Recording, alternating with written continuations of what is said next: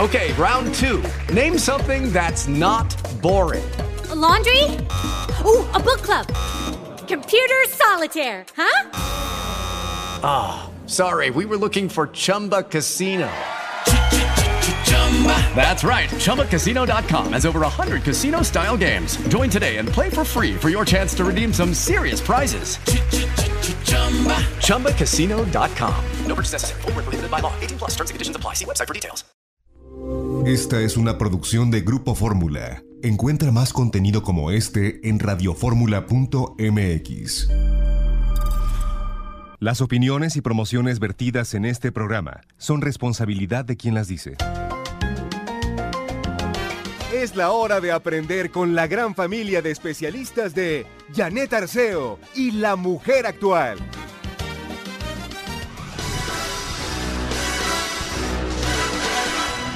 Hoy, hoy es el día. ¿Lo sabías? Día Mundial de James Bond. Buenos días. Soy Janet Arceo, estoy la mujer actual y les saludo con mucho, mucho cariño. Bueno, pues por aquí va a estar José Antonio Valdés Peña hablando del Día Mundial de James Bond. También es el Día Mundial de la Meningitis y tendremos a un magnífico especialista hablando del tema.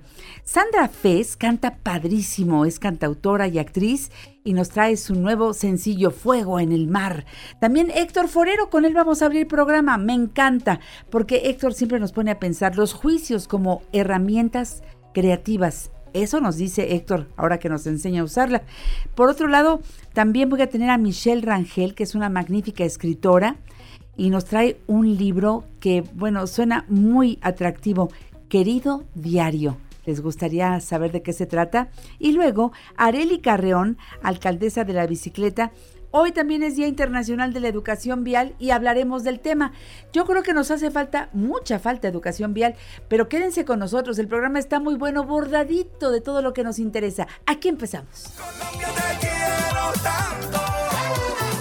Hoy en La Mujer Actual la presencia de nuestro querido Héctor Forero, este magnífico escritor, este amigo del alma, pero ya aprendí, eso de que te amo ciegamente, no, para nada.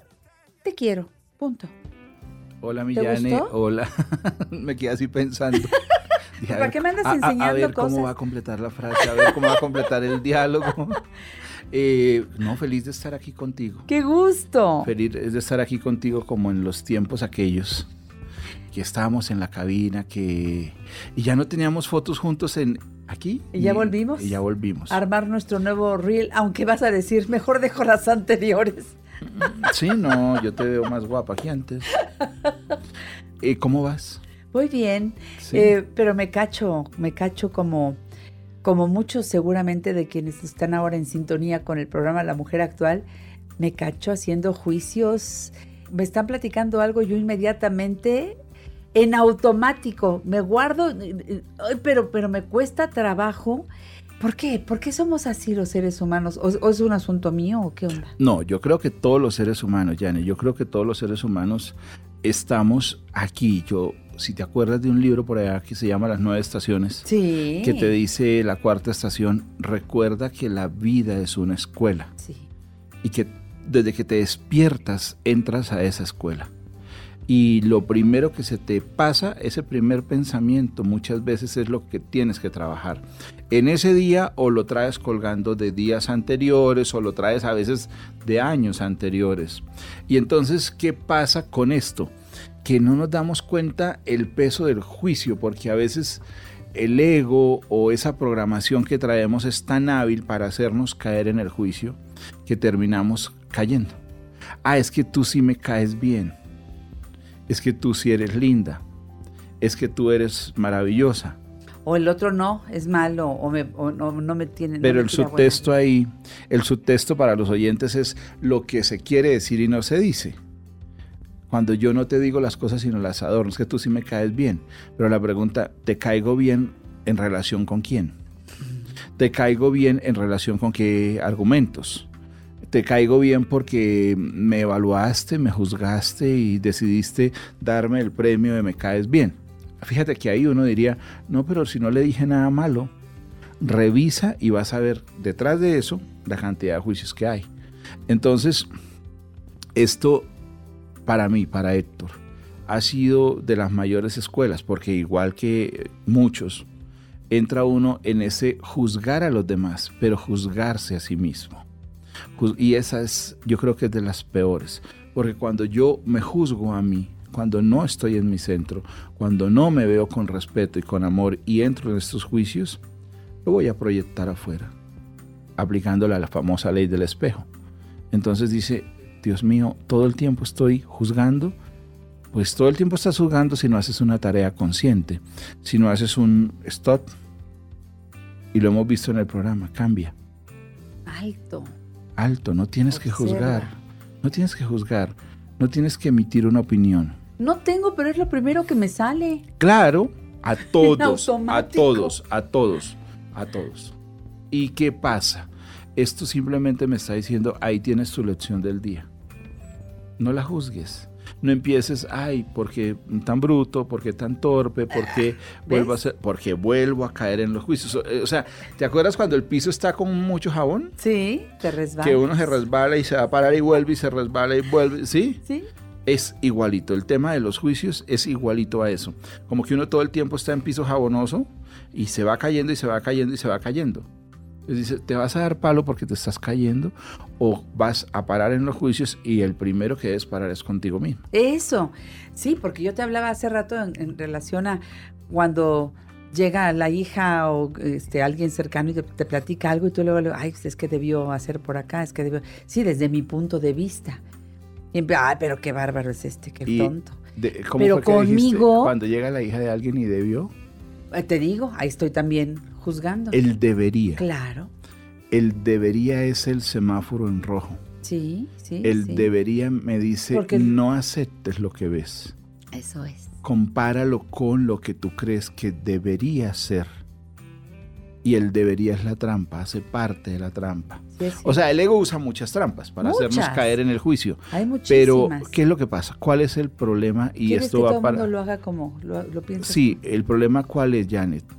Que todos los juicios son pensamientos. Y los pensamientos, ¿qué son? Imágenes. Imágenes a las que les damos nuestra atención, que alimentamos con nuestra atención, que alimentamos con nuestra energía. Y entonces esa energía y esa atención que tenemos para crear nuestro día a día se va a ir a alimentar algo que no queremos. Exacto. Alimentar algo que realmente en el fondo de nuestro ser no nos interesa crear. Y ahí entramos al tema del día. Los juicios, juzgar también se convierte en una forma de crear, de crear nuevas realidades. Ahí lo estoy viendo ya desde otra perspectiva. Me encanta cómo me mira la señora Gómez. Pues es que ya, ese, ese, ya es otra cosa. Fíjate, me estás invitando a... Bueno, pues entonces todos somos unos grandes creativos. Todo el tiempo estamos creando. Fíjate. ¿Pero qué estamos creando? De todo el tiempo estamos creando. Hay, hay una autora que yo amo que se llama Julia Cameron, que, que, tiene un, un libro que se llama El Camino del Artista eh, lo sacó hace mucho tiempo y Julia Cameron trabaja con grandes artistas en desbloqueos creativos. Pero una de las cosas que me llamó la atención de ese libro es cuando ella dice, es que todos somos artistas, todos somos artífices, todos somos creadores de un día a día, de nuestra vida. Uno crea sin darse cuenta su vida todos los días. El tema cuál es? Que como muchos andamos en modo automático o andan en modo automático o lo que sea. Voy a usarlo conmigo. Eh, yo ando en modo automático y entonces hoy me levanté y vuelvo y hago lo mismo de ayer y vuelvo y traigo el mismo pensamiento y a los cinco minutos de estar despierto ya ando en una pesadilla. Sí. O sea, me, me hubiera quedado mejor quedarme dormido. Pero me desperté a vivir una pesadilla y no hago el alto, no me detengo, no me observo, sino que empiezo a juzgarme por lo que sí, por lo que no, por lo que debería, por lo que podría, por lo que... Todo ese discurso interno, ahí me genero unos bloqueos. Ese es uno, uno de los problemas de los juicios, el bloqueo creativo. Pero el segundo problema es una vida llena de dolor muchas veces, llena de frustración, llena de estas preguntas, ¿por qué me pasa a mí siempre lo mismo? ¿Por qué me encuentro con las mismas personas? ¿Por qué eh, vuelvo a tener la misma situación económica? Bueno, todas estas cosas. Y la respuesta es sencilla, porque tú estás creando desde el juicio y no te estás dando cuenta, porque cada juicio que tú haces o que hace o que yo puedo hacer o que hace cualquier persona se convierte en una orden. Exactamente. Ya cuando yo digo es que el mundo donde vivo es una porquería porque no sé cuánto ta ta ta ta ta ta Es un como, juicio. como yo- es un juicio, pero vamos a llevarlo al tema de órdenes, Claro. que funcionamos por órdenes. Entonces mi mente dice, ok, voy a colaborar para que tengas la razón. Claro. Hagamos este jueguito. La mente siempre me va a decir, voy a darte la razón. Voy a darte la razón. Entonces me pasa que casi me atropellan, me pasa que me asaltaron, me pasa que, bueno, unas tragedias. Pues según dónde estaba mi atención. ¿Y dónde estaba tu atención? ¿Y dónde empezó la orden? En un juicio. Ahí te va otra. Conoces a una persona ahorita. Llegas y te la presentan y empiezas a verla y empiezas a decir, ay, qué mal me cae, se parece a no sé cuánto, no sé qué más. Y por allá en un año dices, oye, qué pésima relación tengo, yo qué le hice a esta persona. Por tecnología del perdón, Janet, devuélvete a la primera impresión que tuviste y al primer juicio que metiste. Ándale. Y te das cuenta que tú lanzaste la primera piedra en esa guerra contra la otra persona. Exactamente. Solo que no lo vemos porque vamos en modo automático. Por eso hoy, hoy yo quería trabajar sobre esto de qué es lo que estás juzgando para que le pongas al lado es lo que estoy creando. Eso. Saber que somos los, los causantes, ¿no? Sí, los creadores. Los creadores. Los creadores de esa realidad que no nos gusta, nos quejamos y seguimos juzgándola y creamos más. Claro. El piso lleno de jabón. Exactamente. Vámonos a la pausa en medio de los resbalones, aquí con Héctor Forero. Regresamos en un momentito, sigan aquí con nosotros porque con Héctor hay que trabajar desde adentro. Volvemos. La comunicación no tiene límites. Únete al WhatsApp de la mujer actual 55 3984 3442. Compártenos tu nombre para unirte a nuestra comunidad. Nos interesa conocer tu opinión. 55 3984 3442. Estamos juntos.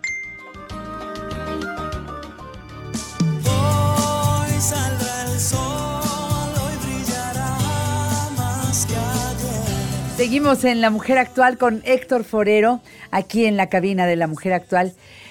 A ver, nos estás hablando de una herramienta, los juicios, que yo los veo como un defectote, porque la verdad no me dejan estar bien ni conmigo, ni hacer, eh, dar algo positivo a quien me está platicando algo, porque brinco en automático, como la señora Gómez, y luego, luego estoy, ah, es que le debió hacer por aquí, pero va, estaba re fácil, ¿por qué no lo hiciste por acá?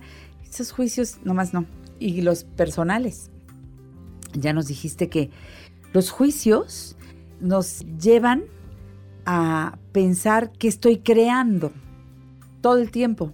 Porque en juicio, de acuerdo a pensamientos, a experiencias tal vez viejas que vienen a mi mente.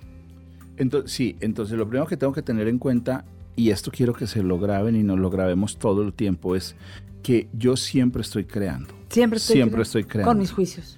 Ah, Con lo que sea, estoy creando, con mi pensamiento estoy creando. Con mi siempre, pensamiento. siempre estoy creando. Entonces, lo que te decía ahorita fuera de, de micrófono, que, que de repente si uno se repite todo el tiempo, gracias porque en mi vida ocurren cosas maravillosas. Gracias porque a mí me cae todo el mundo bien. El ego dice, ¿cómo? No puede ser.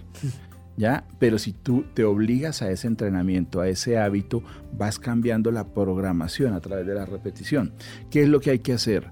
No es juzgarse y decir, qué tonto soy, otra vez estoy juzgando, porque ahí me estoy juzgando. Claro. O sea, es que te digo que es un piso jabonoso. Es un piso jabonoso. Ya, el, el tema es llegar y decir, ok, como lo estoy haciendo de repente tal vez no es. Vamos a sentarnos y vamos a pararnos despacito. Lo primero que tengo que hacer es observar. Observar y aceptar que sí estoy juzgando. Y que esos juicios a quien más afectan es a mí mismo. Porque cuando yo señalo al otro, creo para mí. Ay, mira que la dejó el marido. Pobre miserable, no sé cuánto. Y a usted está en fila para que la dejen. ¿Pero ¿Ya? por qué? Ese está es un en, juicio. está en fila. ¿Por qué? Porque sencillamente no está viendo que afuera está proyectando algo que no le gusta, que le parece mal, que le parece cruel y lo está creando desde la orden. Híjole. Y siempre estamos creando muchas cosas que uno dice, ¿cómo es que dicen por ahí? La lengua es el azote de, ¿El azote de qué? De puntos suspensivos. El- el- eso es lo más real del mundo, porque uno se pone a hablar, Sí. a hablar o a pensar. Porque cuántas horas a veces no pensamos juzgando a los demás. Entonces dice, ¿Verbalices o no? lo primero que tienes que hacer es ser compasivo. Entender que todo el tiempo estás creando. Y yo quiero los oyentes que, que te siguen y que me siguen a mí específicamente, que entendamos que estamos en una época, y lo voy a repetir hasta el cansancio, en donde creo en mi mente y proyecto afuera. Creo en mi mente y proyecto afuera. Aguas con lo que creo en mi Sí, y que todas las creaciones empiezan con una orden. Y que un juicio, una crítica que yo lance hacia mi entorno, hacia mí mismo, es una orden que se va a terminar manifestando porque mi mente, el universo, eso que llamamos universo, pues es tu mente, ya. Claro, con fabula. Tu mente va a decir, hágase tu voluntad Ahí está. hágase tu voluntad, yo te voy a dar la razón. ¿Quieres que demostrarte que el mundo es horrible? Ok, te va a ir horrible. ¿Quieres demostrarte que la gente es mala? Te va a ir. ¿Quieres demostrarte que la gente es incapaz? Te va a ir. ¿Ya? Porque el juicio, casi siempre que lo hacemos, lleva una emoción. Claro. Va ligado a una emoción, a una emoción fea. Entonces, primero, observarnos. Segundo, apuntar. Es muy importante escribir Sí, ¿verdad? Seguimos en hacer eso. sí como un acto de amor conmigo mismo decir ve yo voy a escribir es que es que me di cuenta que estoy juzgando mucho tal cosa y lo escribo y lo puedo poner en mi libreta o donde lo vea y decir es que yo esos son los juicios que yo hago y la pregunta es yo realmente quiero, quisiera crear para mí algo así No. No, si lo no lo hagamos, porque- no lo hagamos por esta falsa moral de ser lindos, buenos, eh, vámonos para el cielo todos. No, esa feria no. Vamos a hacerlo por interesados, por nosotros mismos, para estar bien con nosotros mismos, para estar bien en nuestro universo que somos nosotros. Ok, está pasando algo afuera, lo dejo pasar. Lo veo, no le pongo emoción, no lo señalo, no lo castigo con mi desprecio, no lo castigo con mi debería, si podrías, si lo hubieras hecho, con mi crítica, con mi... Sí, porque ahí estoy fallando. Pero pasan muchas cosas afuera. Pero es que tu tarea está dentro. Eso es lo que tengo que estar recordándome también. Sí, a- a- tu tarea ah, está dentro. Yo no sé si te acuerdas por allá de, de un escritor mexicano que se llama Jacobo Greenberg. No. Hace muchos años hubo un hombre maravilloso en México que se llama Jacobo Greenberg. Y Jacobo Greenberg tiene una meditación que se llama Enfócate, Qué bonito. Nada más. enfócate. Entonces te pone, por ejemplo, a sentir el sabor de una fruta imaginaria. Hay una que tiene con los cinco sentidos y te dice, enfócate, enfócate, enfócate. De la misma manera los sentidos te van a traicionar. Los sentidos van a, ay, tal cosa. claro. el oído, Claro, la vista, sobre todo el oído, la vista, lo- o sea, ay, ahí voy, ahí voy. Y entonces te dice, enfócate, enfócate en qué, en tu centro, Mm, enfócate en ti, enfócate en tu respiración. El mundo puede vivir sin ti, pero tú te necesitas a ti. Tú te tienes a ti, eso es lo que hay que trabajar, porque estamos en un mundo donde sí, analiza qué nos ha llevado, Janet. Mira cuántos juicios hay sobre la comida, sobre la sociedad, sobre la política, Sí. sobre la religión sobre todo. sobre todo. Y terminamos en unas locuras que tú dices, es en serio, es en serio, lo creamos a punta de juicios. Eso está mal, vamos a cambiarlo y hacemos algo peor. Y luego que viene lo peor, hacemos otra cosa peor. El piso jabonoso. El piso jabonoso. Ya párale, no te arrastres más en ese piso que te golpea, que te lastima, que te daña y que no te gusta y no te deja levantarte ni avanzar Claro. ponle un alto y obsérvate y, ok, estoy juzgando. ¿Qué puedo hacer? Centrarme en mí. Ese es el ejercicio. Ese es el ejercicio. Esa es la tarea que hay que hacer. Es la tarea es escribe tus juicios. O primero obsérvalos, escribe tus juicios y pregúntate de corazón, ¿yo quiero crear eso para mí? Exacto. El otro no pudo, pero yo quiero crear esa tragedia para mí. A mí no me interesa juzgarte. Es tu proceso, lo respeto y de verdad lo respeto y lo honro, pero no es lo que yo quiero para mi vida. Así es. ¿Ves? Porque a veces nos las damos de superhéroes, ¿no? Es que yo lo hubiera hecho. A ver, mijo, cuando uno tiene la tarea en las manos, es cuando más se conflictúa. Y dice, Claro. no soy capaz, no le entiendo, ayúdenme, ¿por qué me metí en esto? Porque se la pasó juzgando y creando nuevas realidades. Entonces, si usted tiene malas relaciones, si usted tiene un trabajo que no le gusta, si usted vive en una ciudad que no le gusta, si usted tiene un problema de salud que le molesta, pregúntese cómo andamos de juicios. ¿Cuánto se ju- juzga o juzga a los demás a diario? ¿Y cómo está creando en su día a día? Con eso, ¿eh? Con esas respuestas ya vamos avanzando, pero cañón. Yo creo que hoy nos dejas una tarea muy buena de, de ir revisando. Bueno, por lo pronto estar mucho más consciente de todo lo que pienso, dijiste muy bien hace rato, desde que despertamos. Desde que despertamos. Que empezamos a enjuiciarnos, a, a poner en juicio absolutamente todo.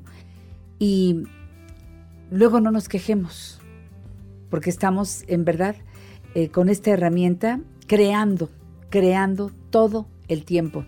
Y pues hoy me dejas de veras como siempre invitándome a ir por, por entender que el universo va a captar exactamente lo que yo estoy creando y me lo va a dar.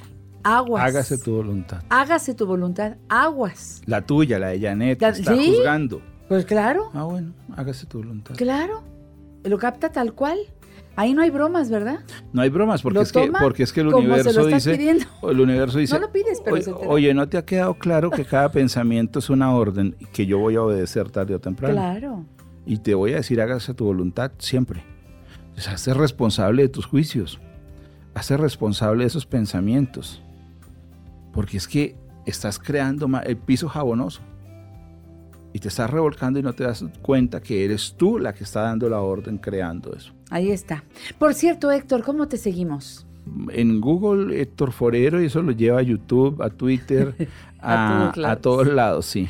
Y, en y en todos. Instagram siempre estoy y siempre contesto. Héctor Forero siempre nos sorprende desde lo que nos dice. Así esté eh, frente al mar, así estés un día haciendo un ejercicio, el que sea. Siempre nos traes contigo en el corazón porque todo en la vida son lecciones y nos llevas a ese punto. Lo que te está diciendo la vida, tú lo pones en tus redes sociales para que también lo sí, captemos. Sí, sí, trabajo mucho, mucho conmigo porque yo digo que mis redes sociales son mi libreta de apuntes. Son tu libreta de apuntes y nos lo pasas y nosotros decimos, es que claro, yo he sentido eso, yo he vivido eso, pero tú ya me lo mandas trabajadito y eso me encanta. Sí, Gracias Héctor. gracias a ti y un abrazo a todos. Hasta la próxima. Continuamos con la mujer actual. Síguenos en Instagram, Janet Arceo y la mujer actual.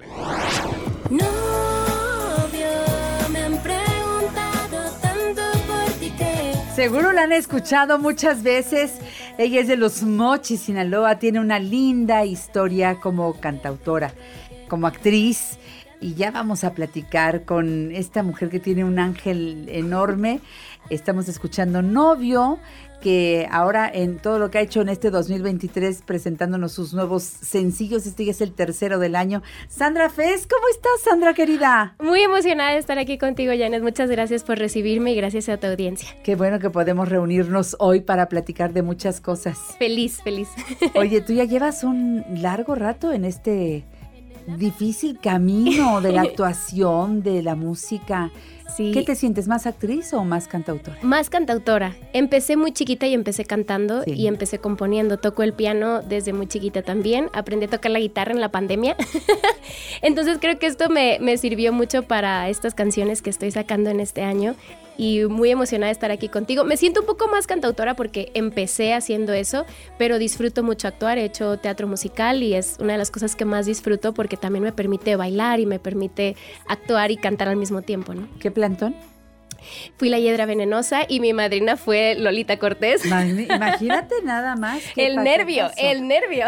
Pero muy emocionada, fue muy lindo que fuera mi madrina de graduación y, y que le tocara estar en nuestro ensayo general. Yo estaba aterrada, pero fue muy linda y cuando terminé de cantar me felicito y ha sido uno de los momentos más especiales como, como actriz en, en el teatro musical. Que te felicite Lolita Cortés es algo Por supuesto, se queda ahí en tu corazón siempre. y es una invitación para cada día hacerlo mejor, mejor y mejor, Totalmente. como lo ha hecho Lola todo el tiempo. Siempre. Una mujer en constante Muy superación. disciplinada. Bueno, yo creo que esa es la base para permanecer. Totalmente Porque no es llegar, sino continuar y en el gusto del público, ¿no? No, y estar siempre preparado porque esta carrera es muy justo, eso es lo que yo creo que es lo más complicado. No importa lo que hayas hecho antes, siempre tienes que estar trabajando y siempre, nunca te puedes echar la cola al hombro y es seguir entrenando, seguir estudiando, seguir aprendiendo y seguir creciendo, ¿no? Claro, dicen que las oportunidades nada más pasan una vez. Y bueno, yo creo que pasan varias veces, pero si no la tomas tú porque no estás preparado, pues la toma el siguiente. Totalmente. El que sí tiene las herramientas y va y dices, ¡ay, qué me faltó! Y eso fue lo que me pasó ahorita que lo mencionas, fue lo primero que se vino a mi mente. Me salió una oportunidad a finales del 2019 para ir a cantar a Japón. Entonces, en ese momento pedían como varias cosas de requisitos, tenías que hablar muy bien inglés y fuimos varias chicas las que mandamos una audición, me eligieron a mí y justo lo que estás diciendo fue una oportunidad y fue también un reto profesional y personal para mí porque me fui a vivir cuatro meses a Japón. Me fui en Es enero. otro mundo. Totalmente, to- una cultura hermosa y la gente bonito. muy, amable, súper limpios, ordenados. Y me fui de enero del 20 a, a finales de abril del 20. Prácticamente llegué aquí en el pico de la pandemia y me regresé. Pero fue eso de, de estar como en el momento de... Creo que también es mucho Dios, ¿no? También que, Ah, no, bueno. que Él acomoda las cosas y le agradezco mucho que me haya permitido poder tener esta oportunidad. Y fue una experiencia, poder cantar allá cuatro meses fue una experiencia para recordarlo toda la vida. Qué lindo que lo digas. ¿Sí cantabas en inglés? Cantaba en cinco idiomas. no estaba planeado así, sino que el intercambio cultural ellos querían. Los japoneses aman mucho a los mexicanos. Sí. De hecho, los panchos sonaron muchísimo por allá. La canción de quizás llegan los japoneses y te dicen, quizás, quizás te la Ay, piden, ¿no? lindo. Entonces, la idea era que originalmente yo cantara en japonés, inglés y español. Pero cuando me contrataron vieron que en mi currículum decía que hablaba francés, me pidieron un, digamos, como un mix de canciones de Edith Piaf y, y lo armamos y entonces canté en francés y cuando me dijeron, oye, tienes que cantar Volare, pues yo me la aprendí en italiano, ¿no?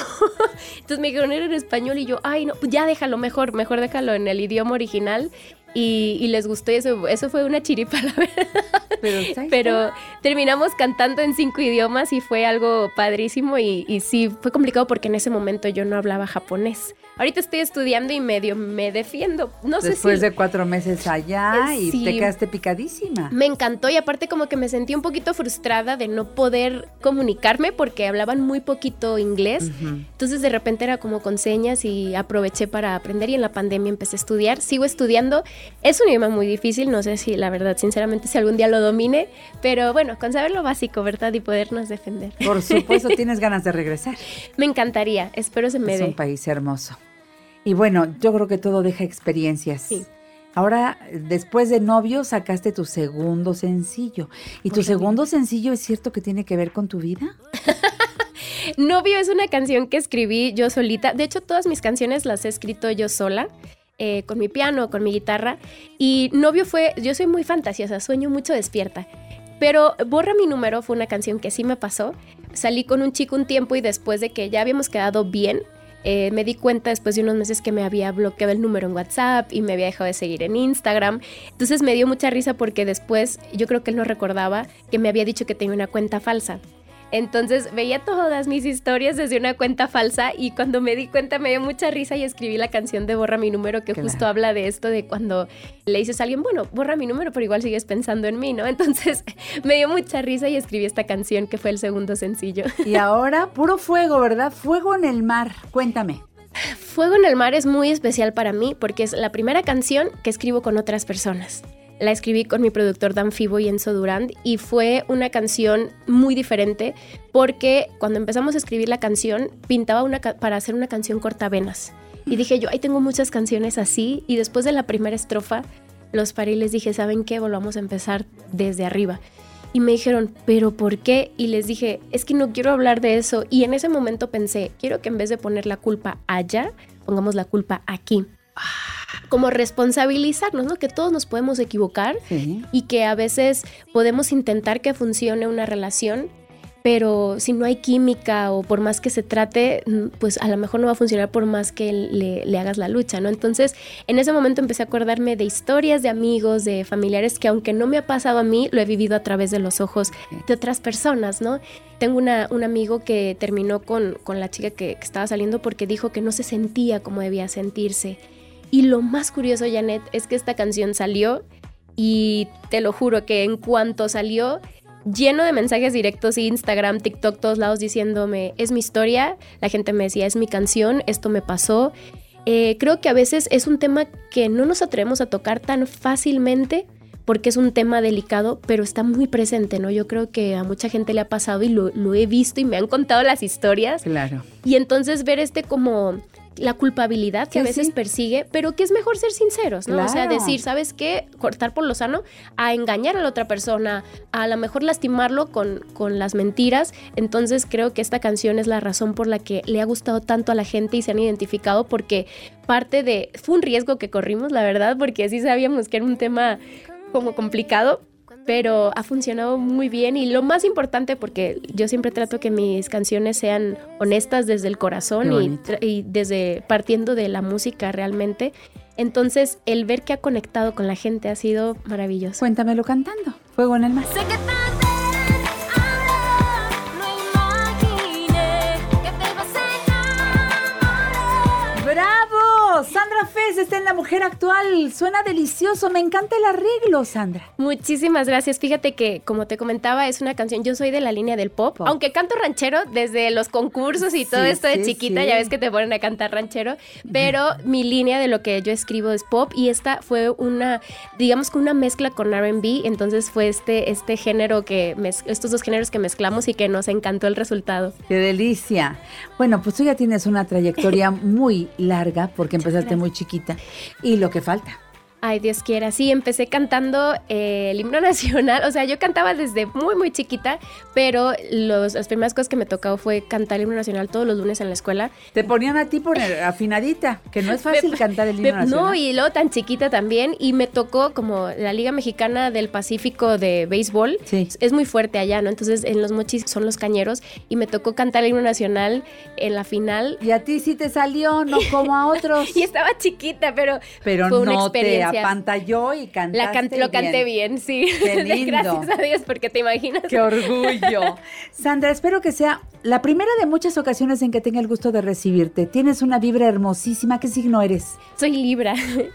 ¿De qué día? 9 de octubre. ¿Ves? 30 de septiembre. Mi papá el 29. Chócalas. ¿Ves? Por eso vibramos tan sabroso. Te tengo que invitar a un programa de tele, Sandra. Ay, me- yo Espero que más que digas que feliz, sí. Janet. Yo, cuando tú me digas, aquí estoy. Feliz de verte y de verte tan exitosa. Tus redes sociales. Mis redes sociales, en Instagram estoy como Sandra-Fes, en TikTok Sandra Fes y en todos lados, Spotify, YouTube, donde gusten que me quieran encontrar, estoy como Sandra Fes para que escuchen mis otras canciones o para que vean algunos videos que hemos hecho y para estar en contacto también con tu bella audiencia. Qué chula eres. Gracias, Gracias, Sandra. Fez. Me voy al corte, regresamos con más.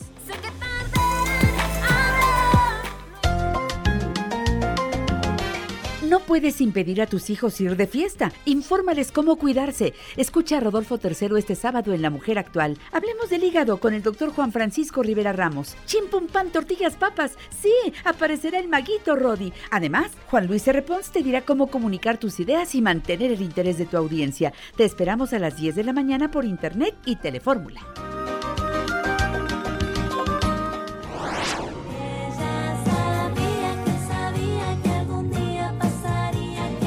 Hoy en el mundo entero se está hablando de meningitis y nosotros en el programa La Mujer Actual vamos a abordar el tema gracias a la presencia del doctor Diego López Mena, médico adscrito al Departamento de Terapia Endovascular del Instituto Nacional de Neurología y Neurocirugía. Qué gusto tenerlo aquí, doctor. ¿Cómo está? Muy buenos días. Hola, buenos días, Janet. Muchas gracias y mucho gusto. Gracias por la invitación en este día tan importante que nos recuerda mucho de las enfermedades neurológicas. Exactamente, esto de meningitis. ¿Qué, qué es esta enfermedad, doctor? La meningitis es una enfermedad infecciosa en la que existe inflamación de unas capas que recubren el cerebro y estructuras que también se encuentran dentro del cráneo. Estas estructuras en general se conciben como encéfalo. Las capas que cubren el encéfalo se conocen como meninges y esas meninges tienen una función que permiten sostener y darle, digamos, cierta libertad para que el cerebro se encuentre y, el encéfalo se encuentre bien protegido. Cuando hay una infección de estas capas, Janet, lo que pasa es que, pues obviamente, digamos que es como si fuera nuestra casa, la casa del cerebro, se empieza, las paredes se empiezan a, inflamar. De hecho, el nombre de meningitis viene del, obviamente del nombre meninge y el sufijo itis es por la inflamación. La primera causa de meningitis en el mundo son infecciones. Entonces, cuando uno piense en meningitis, hablamos de una inflamación de las capas que cubren al cerebro y esta inflamación usualmente es producida por una infección. ¿En cualquier parte del cuerpo? No, no en cualquier parte del cuerpo, sino que hay algunas bacterias y en algunos casos también virus que son causantes de esta inflamación. Y eso es algo importante porque a veces uno piensa, bueno, ¿y cómo lo adquiero? ¿No? O sea, ¿qué es lo que está pasando? Muchas veces se adquiere por un proceso de vías respiratorias, aunque sí hay ocasiones en las que tenemos otra infección que puede llegar a, desencadenarlo. Hay algunas bacterias que ya están bien definidas que producen esto, como las bacterias del tipo Streptococcus pneumoniae, eh, las bacterias del tipo Neisseria meningitidis y en personas mayores hay una bacteria que se conoce como listeria y estas bacterias también pueden producir este tipo de inflamación. Eso es. Ahora, la infección nunca se sabe cómo empieza, ¿verdad? Eh, Sí, eh, exactamente. El virus o la bacteria, de cómo llegó al organismo, pero si una infección es tratada bien, pues bueno, evitaríamos que llegue a ser una meningitis, ¿verdad? Exactamente, exactamente, Janet. Y qué bueno que lo menciona. Lo importante de este tipo de infecciones de- del sistema nervioso es diagnosticarlas en una etapa temprana. Claro. Si nosotros damos un diagnóstico oportuno y un, obviamente un tratamiento también oportuno, disminuimos el riesgo de una secuela desfavorable a largo plazo e incluso también disminuye también obviamente el riesgo de mortalidad. De tal manera que es muy importante que el médico o el personal de salud que atiende sea pues capaz de, de sospechar y diagnosticar esto. Entonces, ¿qué síntomas o signos son los que buscamos cuando tenemos a un paciente o alguna persona en la que sospechamos meningitis? Hay una triada o tres este, síntomas y signos que se llegan a compartir en este Sí. tipo de pacientes, aunque advierto, no todos los, los tienen, pero bueno, cuando los lleguemos a presentar o al presentemos dos de estos tres síntomas, es importante pues llegar a, ayuda a- a sospecharlo, ¿no? Claro.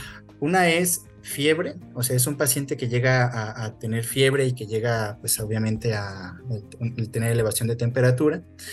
La rigidez de la nuca, y esto es porque las capas que hablamos ahorita de las meninges no solamente están, como les digo, en el encéfalo, sino que también se encuentran a nivel de la porción de la base del cráneo y eso llega a que cuando se irriten nos cueste trabajo, pues, este, estirarnos. Además, también recubren la médula espinal. Mm, Entonces uno piensa, ¿está nada más este, en el cráneo? No, pues también están en la médula espinal y esa inflamación hace que nos cueste trabajo a veces flexionar, sobre todo el, el- el cuello.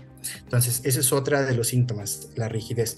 Y en algunos pacientes también llegan a tener eh, dolores de cabeza, llegan a tener alteración del estado de despierto. ¿A qué me refiero cuando digo alteración del estado de despierto? Son pacientes en los que pueden estarse presentando síntomas como que se están quedando dormidos, aunque pues digamos no es hora del día normalmente para, para dormir, o a pesar de que durmieron, como que se nota que están tal vez un poco lentos en sus actividades, tal vez un poco con aletargamiento. Y bueno, eso es también un síntoma de que algo no está funcionando bien. Recuerden que las capas, estas meninges, cubren al encéfalo, entonces si se empieza a irritar, pues también empieza a disfuncionar el cerebro y las estructuras que estas meninges cubren.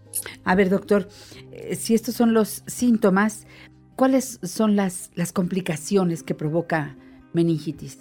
Cuando un paciente tiene meningitis, que como les repito es una de las enfermedades graves dentro de la neurología, porque puede acabar con un cuadro de mortalidad alto, Sí. Obviamente la complicación más grave es que pues si no se diagnostica y se atiende, el paciente incluso puede llegar a pues fallecer. O sea, porque recordemos que es el sistema nervioso, es un tejido o un sistema muy importante en el cuerpo humano. Y bueno, los pacientes que llegan a recibir tratamiento, pero desafortunadamente no lo reciben en las etapas tempranas o en los que se retrasa el diagnóstico y el tratamiento, pueden llegar a tener secuelas neurológicas, como cuáles pueden quedar con dificultades para movilizar las extremidades, es decir, que queden con algo de, de dificultades para, para moverse, las capacidades cognitivas o en algunos libros como lo refieren como funciones mentales, Sí. también pueden verse alteradas. Entonces, estos pacientes pueden llegar a tener problemas en atención, en memoria, en su juicio, en el cálculo del día a día y en general en las funciones mentales que utilizamos todos los días. Eh, también pueden tener alteraciones sensitivas y bueno, dependiendo de dónde se localizó, localizó perdón, la, la inflamación, la meningitis, eh, también pueden tener alteración de algunos nervios que, por ejemplo, controlan las estructuras del cráneo, que se llaman nervios de cráneo, o nervios que controlan el movimiento o la sensibilidad de alguna parte del cuerpo. Vaya. Entonces, se dan cuenta, la presentación clínica es variable, depende de, de dónde se localice, y a veces, justo por esto, Janet, no es fácil diagnosticarlo. Muchos Entiendo. médicos a veces pensamos, es- tiene un dolor de cabeza, tuvo fiebre, pues tal vez es un problema intestinal, ¿no? Generalmente Sí, decimos, así un es. problema de gripa o algo, pero puede ser una meningitis en caso de que también tenga síntomas neurológicos. ¿no? ¿Qué, qué estudios son los que llevan al diagnóstico, doctor? Los más frecuentes que podemos empezar a, a pedir son los exámenes sanguíneos. Obviamente los pacientes en los que se sospecha una infección, generalmente un médico busca dónde está localizada, hace una exploración física y bueno, empieza a buscar exámenes sanguíneos para ver si hay un proceso de inflamación, que eso se ve muchas veces en los exámenes sanguíneos. Los estudios dirigidos para diagnosticar meningitis son dos. Uno es un análisis de líquido cefalorraquídeo. Recuerden que el cerebro pues está cubierto también por un líquido que se llama líquido cefalorraquídeo y es un líquido que funciona como un medio de, de soporte Sí. y de, de amortiguamiento y al mismo tiempo provee un, un lugar de hemostasia o de pues, soporte biológico para el cerebro. Tiene unas características de concentraciones de electrolitos, de algunas proteínas que permite pues, su, su adecuado funcionamiento. Cuando hay- hay meningitis, Janet, ese líquido se inflama. Entonces, lo que pasa es que nos- nosotros analizamos ese líquido y ¿qué sale? Pues sale que hay más células de las que debería de Claro. haber. Hay a veces incluso bacterias ahí mismo que podemos observar y claro, también se hacen cultivos, o sea, mandamos a, a tomar ese líquido y ponerlo en un medio de cultivo para bacterias para ver si crecen esas bacterias y qué tipo de bacteria es, ¿no? Exacto. Entonces, ese estudio se llama análisis de líquido cefalorraquídeo, pero comúnmente le llamamos estudio de punción lumbar. ¿Por qué punción lumbar? Porque se hace una punción no a nivel del cráneo, sino en la espalda. Así es. Y en ese estudio, este, pues se buscan si no hay un proceso infeccioso. Ahora, de los estudios de imagen se puede realizar un estudio de tomografía idealmente contrastada para ver si no hay un proceso inflamatorio en las meninges o si es posible un estudio de resonancia magnética buscando estos procesos de Eso. inflamación en las meninges. Los tratamientos actuales, doctor. Son usualmente antibacterianos o antivirales. Los antibacterianos son más comunes porque son la principal causa, sobre todo en adultos. Dependiendo de la bacteria, pues el médico dejará algunos eh, tratamientos específicos. Generalmente usamos cefalosporinas de, de amplio espectro o utilizamos también un medicamento que se conoce como vancomicina, dependiendo del- del- del cuadro. Y cuando es virus, usualmente no dejamos tratamiento antiviral, a menos que sea un virus muy agresivo, pero también se puede utilizar. Son antibacterianos o antivirales. ¿Es una enfermedad que se contagia, doctor? Sí, es una enfermedad que puede resultar contagiosa, sobre todo por las bacterias que mencionaba. Hay Claro. unos grupos ahí de streptococo, hay algunos grupos de Neisseria. De hecho, es el medio de contagio, o sea, usualmente se, se puede pues, llegar a transmitir. Entonces, es importante que si una persona tiene alguna de estas bacterias o hay personas que, digamos, son susceptibles, tengamos cuidado en el manejo, pues para no, no adquirir este contagio. ¿no? Qué interesante todo lo que nos ha explicado de una manera que todos lo entendemos, que no es fácil, doctor, explicar esto que ustedes entienden en los términos médicos, pero ponerlo al alcance del público que ahora está escuchando el programa La Mujer Actual. Doctor Diego López Mena, como siempre, pues yo le digo al público que El doctor es médico adscrito al Departamento de Terapia Endovascular del Instituto Nacional de Neurología y Neurocirugía. Entonces, en X, antes Twitter, ustedes encuentran Instituto Nacional de Neurología y Neurocirugía para hacer contacto. En Facebook, Instituto Nacional de Neurología y Neurocirugía, Manuel Velasco Suárez. Y en la página www.gov.mx, diagonal salud, diagonal INNN, una I latina y tres Ns. Muchísimas, muchísimas gracias, doctor López Mena. Espero que sea una de muchas ocasiones en que tenga el privilegio de darle la bienvenida aquí en La Mujer Actual. Muchas gracias, Janet. Con mucho gusto aquí estaremos presentes. Se le agradezco mucho. Yo lo sé. Muchísimas gracias. Saludos a todos sus compañeros, a todos sus colegas ahí en el instituto. Hasta la próxima. Muchas gracias, Janet. Hasta la próxima. Muy buen día. Vámonos a la pausa. Regresamos con más.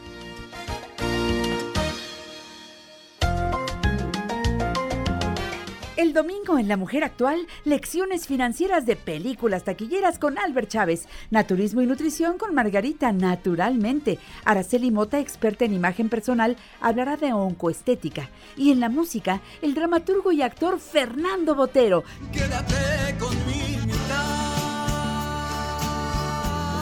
y devuélveme el cariño.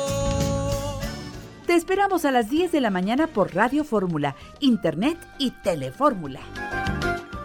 Cinéfilo a la vista. Hoy en La Mujer Actual la presencia de mi querido amigo José Antonio Valdés Peña, crítico de cine, director de la Escuela de Cine y Televisión del Centro de Estudios en Ciencias de la Comunicación Campus Pedregal, que como cada semana nos regala su presencia, su experiencia, su sabiduría y el buen gusto que tiene para elegir eh, las películas. Bueno, has visto de todo, has visto buenísimas, has visto malísimas sí. también, seguramente. Has visto algunas que dices. También, y esas, No, pues de esas se aprende mucho.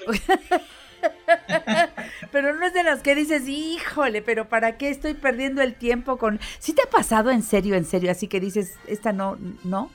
Sí, mira, lo, lo que pasa es que también, pues esto va en serio, esto es una profesión seria, entonces, por más mala que sea una película, pues la tienes que terminar de ver de principio a fin, éticamente eso es lo correcto, y luego, pues bueno, sobre todo, si hay la oportunidad de compartirlo con los amigos, como lo hacemos contigo, pues explicar las razones, ¿no? De por qué, por qué sí, por qué no, por qué vale la pena o no, por qué vale el tiempo o no. Este, esto de eso se trata, ¿no? No es nada más decir, ah, está palomera. Eso no dice nada. Este, me gustó, ¿no? Pues tampoco se vale. Qué bonito el lo que es estás diciendo. Porque esos términos, Sí. esas etiquetas, eh, una sería esa, Sí. ¿no? Esa es, ah, es una película palomera. Otra es, ah, es una gringada, ¿no?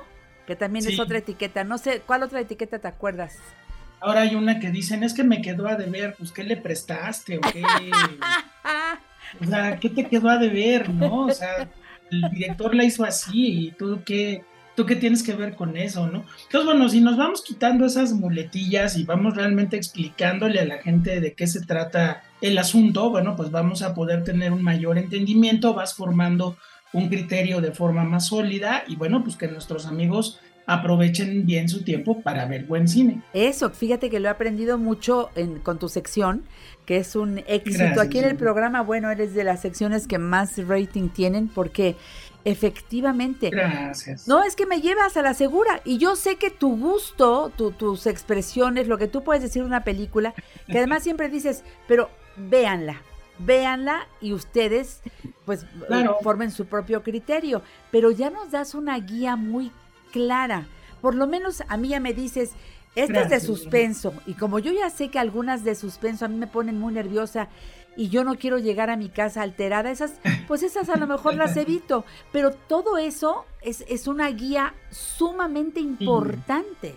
Así es, Janet. Pues bueno, qué padre que nos permites hacerlo aquí. Pero no spoileas, entonces no, no me, no me sueltas nada que, que yo diga, ay, no, ya, ya no la voy a ver, ¿no? Porque a veces Sí. uno quiere ser tan eh, explícito de algo que ve y ya, ay, qué mensa, ya te dije algo que no te debí comentar de la película, ¿no? Y tú no, tú eres un... A veces se va, a veces, a ve- a veces llega a pasar, pero, pero bueno, la idea es que la gente vea las cosas. Yo, por ejemplo, no me a mí no me afectan los spoilers, a mí no me importa tanto el qué, sino el cómo. Entonces me gusta ver cómo me cuentan la historia, aunque ya sepa yo en qué va a acabar la historia, y aún así te puede gustar, te puede conmover o te puede sorprender, no pasa nada. Pero bueno, lo que va haciendo uno pues es un trabajo de no contar la película, sino invitar a la gente a ver la película por los elementos que están alrededor de la película misma. Entonces ahí la trama la puedes resumir en una línea, ese es el pretexto realmente para poder entrar a una conversación mucho más profunda acerca de cualquier obra. Eres un profesional. Bueno, yo te admiro y me encanta que vengas. Y hoy, hoy es un día muy especial. Sí, hoy es un día muy especial porque, bueno, se celebra en el mundo entero el Día Mundial de un personaje creado por la literatura, que el cine se lo robó y pues ha tenido un éxito impresionante y forma parte ya de la cultura del mundo entero, de la cultura popular, que es eh, pues el Día de la Gente 007, el agente James Bond, quien pues bueno, nació en las páginas de los libros del escritor inglés Ian Fleming, que pues bueno, efectivamente Fleming, además de escritor y de ser una persona muy aficionada al buen, al buen beber, porque eso es muy importante en la personalidad de James Bond, siempre hay un martini seco, no agitado en sus manos y en las manos de las villanas y villanos que, que aparecen en su cine. Pues bueno, Ian Fleming fue miembro del servicio secreto durante la Segunda Guerra Mundial y le tocó también el inicio de la Guerra Fría, que es este momento donde Estados Unidos y la entonces Unión Soviética pues están en una continua tensión por la dominación mundial. Entonces los espías eran un elemento muy importante de llevar y traer información clasificada que podía servir para que una nación o un modelo de nación avanzara o retrocediera. Entonces, pues Ian Fleming creó la figura de James Bond precisamente por ser este personaje flemático, educado, elegante. También, eso hay que decirlo, es un asesino a sangre fría, es un hombre que no se toca el corazón para eliminar a los villanos que tenga que eliminar. También tiene una parte enormemente seductora que pues lo lleva a conocer a bellísimas mujeres por el mundo entero. Y entonces, pues Ian Fleming fue creando toda una serie de novelas a lo largo de la década de los 50 que se volvieron muy populares. Eran literatura pulp, eran literatura este, no de altos vuelos, sino más o menos un, un símil sería ahorita más o menos Janet Stephen King. O sea, Ian Fleming publicaba y la gente decía, ah, viene otra aventura de James Bond. Que bueno, James Bond es el personaje y 007 es la clave que él mantiene, porque esa clave 007 te da licencia para matar, ¿sí? Que no todo mundo la tiene. Entonces, bueno, James Bond fue, fue haciendo mucha labor en la novela y de pronto, pues la Metro Goldwyn Mayer se asocia con eh, una empresa eh, inglesa que se llama Eon Films Ahí estaba eh, Michael Pressman y también estaba la familia Broccoli. Y la familia Broccoli, que tiene los derechos de las novelas de Ian Fleming, pues en 1962 presenta la primera película de la saga que se llama El satánico Doctor No, donde pues vamos a tener la figura de ese primer James Bond de la historia del cine, que fue el maestro Sean Connery. Pues una mezcla de elegancia, belleza, guapura, este, masculinidad. Y bueno, pues un personaje que Sean Connery fue creando de una manera espectacular a lo largo de seis películas. Pues bueno, resumiendo, es una de las sagas más exitosas de todos los tiempos. Además, Janet, es importante mencionar que aquí no hablamos de algo fantástico como Harry Potter o El Señor de los Anillos o, o estas sagas, ¿no? Estamos hablando de un entretenimiento para adultos, porque las películas de James Bond son violentas, ah, se habla de política, se habla de geopolítica, las eh, chicas Bond pues suelen ser muy generosas, ¿verdad?, hacia el personaje. Entonces, eh, pues bueno, eso hace que sea un entretenimiento para adultos, pero a lo largo de toda la historia de la saga, pues hemos contado con presencias importantes creando, dándole vida al personaje.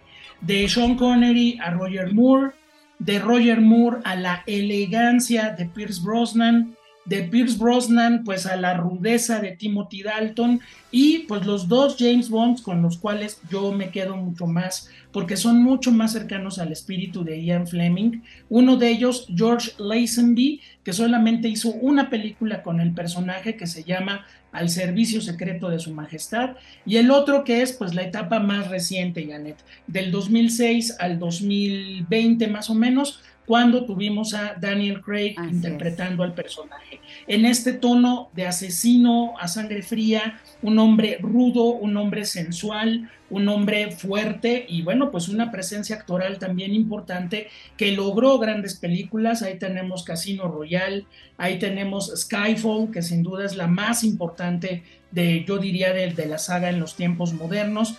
Pues bueno, ¿a qué grado de cultura popular puede llegar James Bond que en la Ciudad de México ya nos dejó un desfile de calaveras que se está haciendo año con año? Entonces, pues bueno, yo los invito a que se adentren en la saga, a que vean este, a Sean Connery, a Roger Moore, a Timothy Dalton, a ese Pierce Brosnan elegantísimo que Ay, hizo sí, que me nos encanta, ¿eh? enamoráramos Me encanta. del personaje.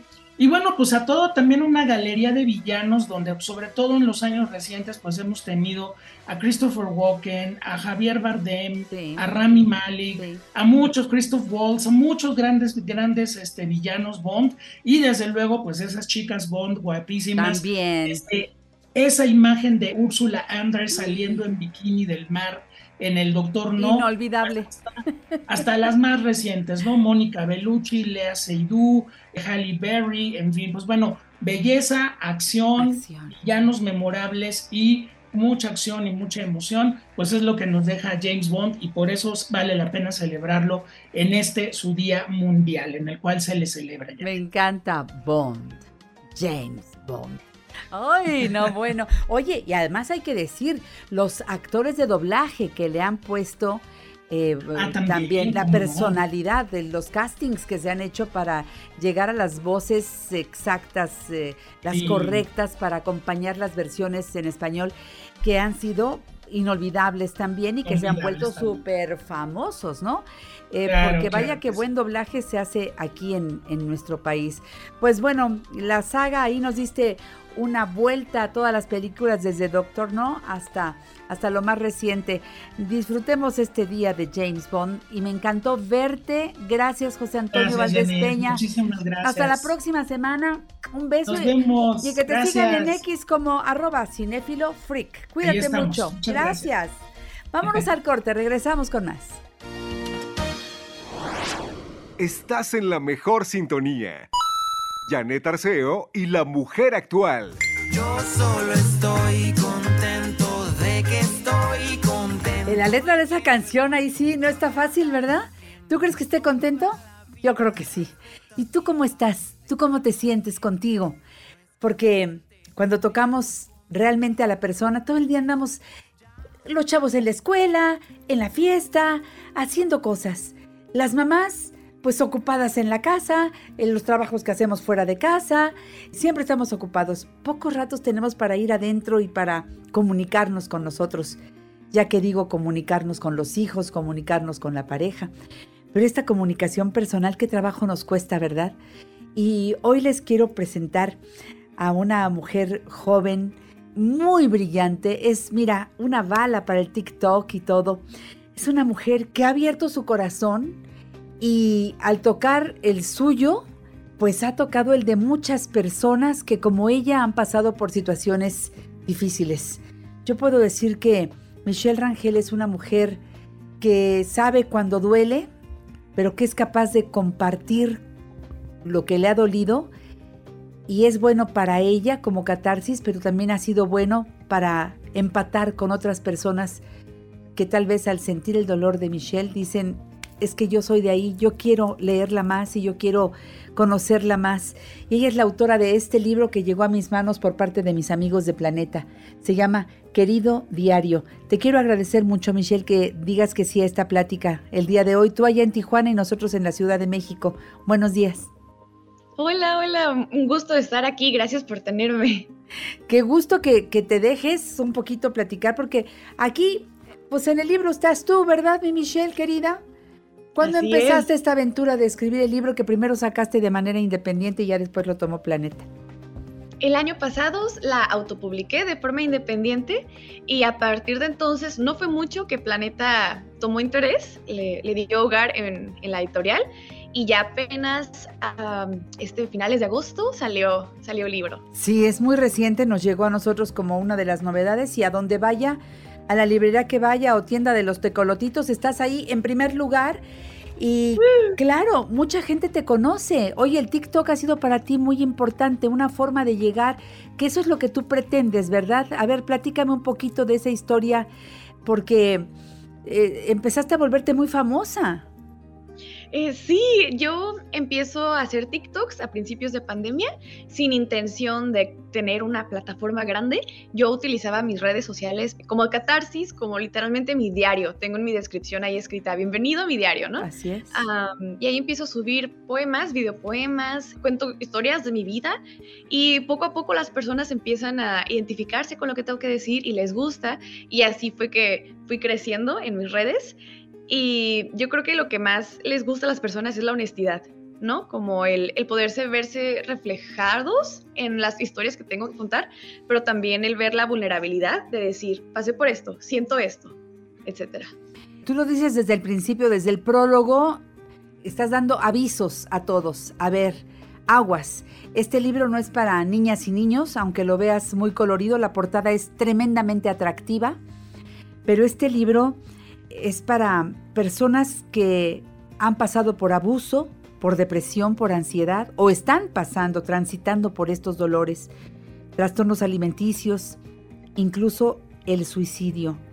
Incluso dices, si al empezar a leerlo te pone vulnerable, no sigas leyéndolo. Esa no es tu intención, Michelle. Así es. Tú sí quieres contarnos, tú sí abriste tu diario y hay situaciones tremendamente fuertes. A mí me, vaya, te digo sinceramente, me hubiera encantado regalárselo a mi hija y lo voy a hacer porque seguramente ha pasado por mucho de esto. Algunas cosas sí he estado enterada, pero otras no. So- es algo que se vive de manera muy a solas, ¿no? Dolorosamente a solas. Sí, totalmente. Es algo muy personal que no todos tenemos la confianza o valentía o la oportunidad o privilegio de poder contar o de poder buscar ayuda. Entonces, este libro pretende ser eso, como esa amiga que te entiende y que te escucha y que te dice, yo también pasé por esto y ahorita estoy bien y no estás sola. Eso, acompañarte. A ver, ¿quién te regaló tu primer diario? Ah, mi primer diario me lo regaló mi mamá. Me acuerdo todavía, era rosita y tenía muchas piedritas muy bonitas. ¿Y un candado? No, estaba... Ella podía leerlo cuando sea. ¿Y escribías todo en verdad? Todo, qué vergüenza. Pero el diario, el diario no debe, no debe ser visto por nadie más, ¿verdad? ¿O tú qué opinas? Debe ser, Yo- es, un, es una cuestión de respeto, ¿no?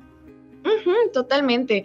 Pienso que justo el que nadie lo vea te permite ser más vulnerable y más honesto y plasmar todas las cosas sin el miedo a qué dirán o quién lo va a leer. Entonces yo sí creo que debe ser algo personal, pero pues a mí me gusta exponer todo lo que soy al mundo. Es que este tema es muy de los chicos de hoy. ¿Tú qué edad tienes? Te puedo preguntar tu edad, Michelle. Sí, sí, tengo 22 años. 22, eres muy joven. Y ya has pasado por experiencias muy fuertes, Michelle. Sí. ¿En dónde naciste? Nací en Colchester, Inglaterra. Y luego te mudaste a... De ahí eh, me mudé a La Paz, Baja California Sur, y para estudiar, ahorita estoy estudiando en la universidad, aquí en Tijuana, en la Universidad Ibero, una licenciatura en comunicación. ¿Alguna vez te imaginaste que eso que estabas escribiendo, un dolor tan tuyo, no solamente hablo de los trastornos alimenticios, sino de todo lo demás que tú narras en el libro, porque además algunos los vuelves poema que me parecen preciosos, ¿te imaginaste que iban a estar publicados y que mucha gente iba a entrar a ese tu diario? No, para nada. Yo empecé a escribir esto pues en mi diario como forma de, de catarsis, lo dijiste muy bien, de catarsis, y también para ya no tenerlo en mi pecho, ya no cargarlo yo, sino que ahora lo carguen unas hojas, ¿no? Y dejarlo, tratar de sanar. Yo tuve mi propio proceso de recuperación de mi salud mental, entonces el escribir en diario fue una ayuda y una terapia muy, pues muy buena en su momento. Aparte tú tomas terapia, ¿verdad? Así es, sí, tengo mi psicóloga y mis terapias eh, dos veces por semana. Eso es muy recomendable, muy Sí. recomendable. ¿A qué edad empezaste tú a, darte cuenta que necesitabas ese apoyo adicional? Am, a principios de pandemia comencé mi proceso, pero no era muy constante, no, no estaba en un buen lugar. En realidad, yo no quería ayuda. Eh, busqué ayuda, pero no, yo no quería estar bien. No fue hasta el año pasado que tuve mi intento de terminar con mi vida, que mis papás se dieron cuenta de lo serio que era esto y dijeron, ok, vamos a ayudarte, te vamos a echar la mano.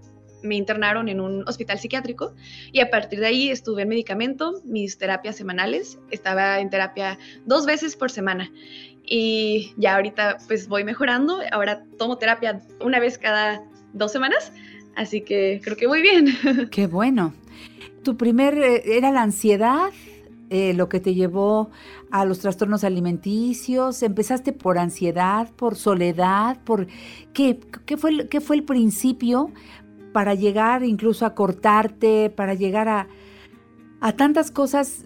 Tú pudiste haber terminado con tu vida mucho antes si no hubieras tenido todos los ángeles que te acompañaron, incluyendo por ahí a, a familiares muy cercanos, Sí. como tu hermano. Um, yo creo que se inicia con, para mí fue lo que iba viviendo. Yo viví varias cosas en mi niñez que se fueron acumulando mientras crecía y la única forma que yo veía que era una forma de, pues, de liberar tensión, liberar ansiedad, liberar, pues era por medio de cortarme, por medio de lastimarme, por medio de purgar todas estas conductas que no eran sanas, pero que me hacían sentir como que tengo control en algo cuando muchas cosas en mi vida carecían de control. Control, control. ¿Y tus papás ni se daban cuenta o sí? No, para nada, mis papás nunca supieron de absolutamente nada. Hasta el año pasado que intenté terminar con mi vida, se enteraron de todo. Pero fíjate ya cuántos años habían pasado, Michelle. Pues 21 años. Desde muy chiquita. O sea, realmente es, es una historia que cuando yo empiezo a leerte, también a mí me duele y digo, empiezo a tocar también mis propias heridas. Y yo soy una mujer que rebasa la sexta década y, y es que tocas el alma de, de todas las personas que te leemos. Y tú nos agradeces de una manera tan hermosa que estemos leyendo tu libro. Y de verdad, yo te tengo que dar las gracias, Michelle, porque vas haciéndolo de una manera muy bonita. ¿Quién te ayudó a formatear este libro en donde le fuiste poniendo orden a todo lo que hay dentro de ti, de tu corazón y de tu cerebro? Mi editora se llama Montse, aquí Sí. en Planeta. Es un ángel, es muy bella, ella fue la que me encontró, le aparecí en sus redes sociales, entonces a partir de ahí ella dijo, ah, vio algo en mí y le agradezco por siempre por creer en mí.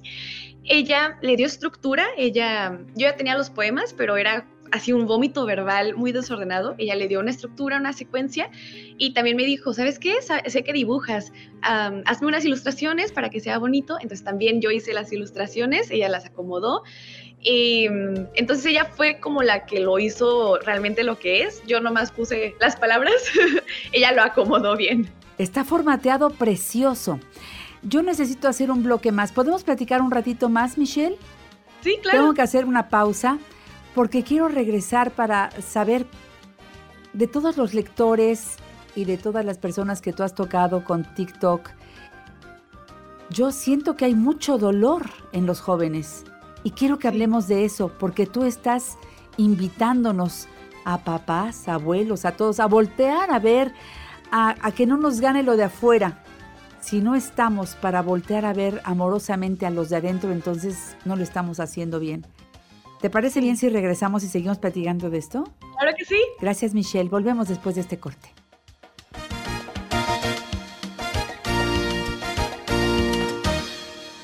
En La Mujer Actual damos positivo a la prueba del bienestar.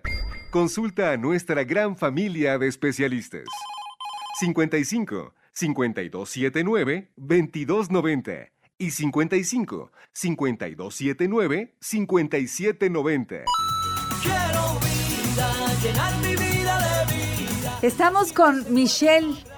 Michelle Rangel, la autora de Querido Diario, que ya encuentras publicado por todos lados, publicado por Planeta. Lo tenemos eh, físico. Eh, ¿hay, ¿Hay otras presentaciones de Querido Diario, Michelle? Sí, está también en audiolibro y en ebook. Ajá. Exacto. Oye, ¿y quién lo leyó? ¿Lo leíste tú? El de audio no, es alguien más, sí. ¿Alguien más puso voz, una mujer? Así es, sí. que lee este libro, entonces también lo encuentras en audiolibro. Búscalo, te lo recomiendo en verdad, querido diario. Hay partes muy divertidas también, eso hay que decirlo, ¿no? Sí, sí. Hay, Totalmente. hay partes divertidas y hay otras muy dolorosas. Yo no sé si nos quieras leer un, algún poema de tus favoritos. Yo tengo aquí este, que es el, el del principio que dice, querido diario, hoy dejaré que mis heridas sangren, que sangren en tinta negra, yo y mi pluma suelta. ¿Cuántas lágrimas le caben a esta tristeza? ¿Y cuántas tristezas le caben a este corazón? ¿Y cuánto corazón le queda a este cuerpo para creer que vale la pena seguir existiendo? Cuando se está tan mal, Michelle, cuando uno se siente tan mal, cuando tú te sentías tan mal, ¿creíste que ibas a seguir así por cuánto tiempo? Eh, es decir, el dolor es tanto, tú ya querías que acabara ese dolor. Cuéntanos. Así es. Yo en ese momento, ah, como el concepto de futuro, el concepto de seguir viviendo, para mí era algo muy doloroso. Era seguir viviendo con estas cargas y este dolor, esto que nunca hablé y siempre callé. Entonces, en ese momento yo decía, no, es que no tengo remedio. Yo solamente voy a estar bien si dejo de existir, así ya voy a dejar de sentir. Era, un, era un dolor muy grande. Y en ese momento yo me acuerdo que para mí el estar bien era algo imposible. Pero me gustaría que las personas que están escuchando sepan que aunque no lo creas, aunque ahorita se sienta que no vas a estar bien, aunque ahorita se sienta el momento más desesperanzador de tu vida, va a llegar un punto donde vas a voltear atrás y vas a ver todo el progreso que has hecho y vas a ver todo lo que has mejorado y cuánto has sanado. Realmente el tiempo sana muchas heridas, también herramientas muy útiles como terapia, en mi caso eh, medicamento psiquiátrico, eh, terapias también artísticas como pintar, escribir, cosas así, son de mucha ayuda, al igual que el apoyo de familia, amigos, amigas, rodearte de personas que les importes, todo eso es muy importante y se puede, se puede estar bien. ¿Ahora dices que vale la pena vivir? Sí, completamente. Qué bueno que no lograste tu objetivo cuando lo intentaste. Así es. Es Y- de las únicas cosas que digo, qué bueno que no lo logré. Bendito sea Dios. Y tú sabes que ahora, eh, ¿qué carrera estás estudiando, Michelle? Comunicación. Comunica. Ándale, ahí viene la competencia, como se darán cuenta. Qué linda carrera, me encanta. Ahora, tú ya estás ejerciendo la carrera, apenas la estás est- estudiando y tú ya la estás ejerciendo. Y ya sabes lo que se siente que cuando estás comunicando algo, la persona que recibe eso que tú quisiste comunicar te regrese, te dé la respuesta. ¿Qué de lo mucho que has recibido a través de TikTok, a través del libro, qué es lo que te hace continuar? Porque yo creo que ahora tienes uno y muchos más motivos para continuar con tu vida y con tu carrera y con tu familia y con todos tus sueños que a tu edad se tienen, por supuesto, y que son muchos. Te escucho, Michelle. Totalmente. Ah, me llegan muchos mensajes de personas muy bellas que se abren y me tienen la confianza de contarme sus situaciones, muy distintas cada una, pero la mayoría se acercan a estos sentimientos de, soledad, de depresión, de, oye, es que no quiero seguir aquí, oye, es que me identifico mucho con esto que escribiste porque yo también siento que, todo me duele. Son cosas muy pesadas que a mí, la verdad, me, me tocan mucho el corazón y me rompe saber que hay, hay personas allá afuera que ahorita están donde yo estuve, porque sé cómo se siente. Entonces, el, para mí, cre- seguir creando contenido, el publicar este libro, es la forma que mejor sé que puedo hacer de ayudar. mm, cada quien puede ayudar a su forma y yo creo que esta es la mía y quizá no es como la ideal o ta- tal vez no es lo mejor que pueda hacer o, o pueda cambiar mucho, pero, pero creo que ayuda en, algo. Eh, siempre digo que ojalá pudiera hacerle sentir lo que yo siento ahora y como no puedo, voy a hacer lo mejor de tratar de explicárselos. Y sí, creo que ha sido todo un viaje el conectar con las personas, el tener esa re- retroalimentación de saber que sí estoy haciendo algo bueno por ellos o por ellas.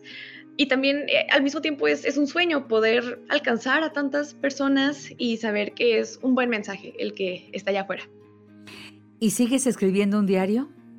Sí, siempre. Uh. Se te quedó ya esta posibilidad de volcar en escritura manuscrita o como sea, pero volcar todo lo que sientes. Eso es, creo que ha sido eh, la mejor de tus catarsis, ¿eh? Totalmente, sí. Qué bueno y que lo justamente haces. escribir a mano. Escribir a mano, por supuesto. Eh, ¿Qué pasó cuando tus papás se enteraron todo lo que habías estado sufriendo y ellos no se habían enterado?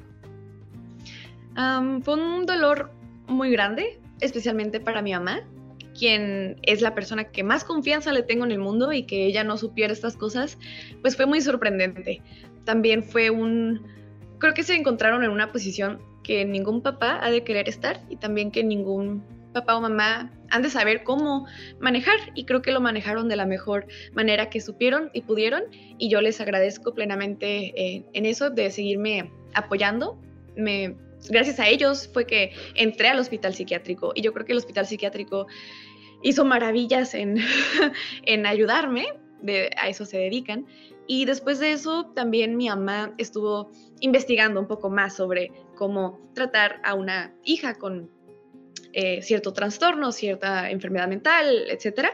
Y ella también está aprendiendo cómo manejar sus propias emociones, cómo comunicarse conmigo. Entonces, si algún papá o mamá está escuchando, eh, también mi recomendación es informarse, informarse de cómo manejar estas situaciones, porque nunca, nunca se sabe. Sí, saber a dónde pedir ayuda, por ejemplo.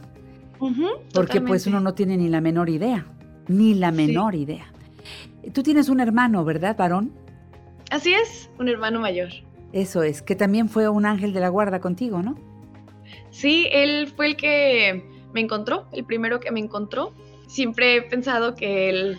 ah, uy, voy a llorar. él es, no nada más es el mejor hermano que Dios me pudo haber dado, creo que también es de las mejores personas que existen en este planeta y por mucho tiempo sentí muy mucha culpa de pensar que me haya encontrado de esa forma, pero yo sé que él está feliz de haberme ayudado, sé que él, él lo entiende y, y lo quiero mucho. Espero me esté escuchando y sepa que lo quiero mucho.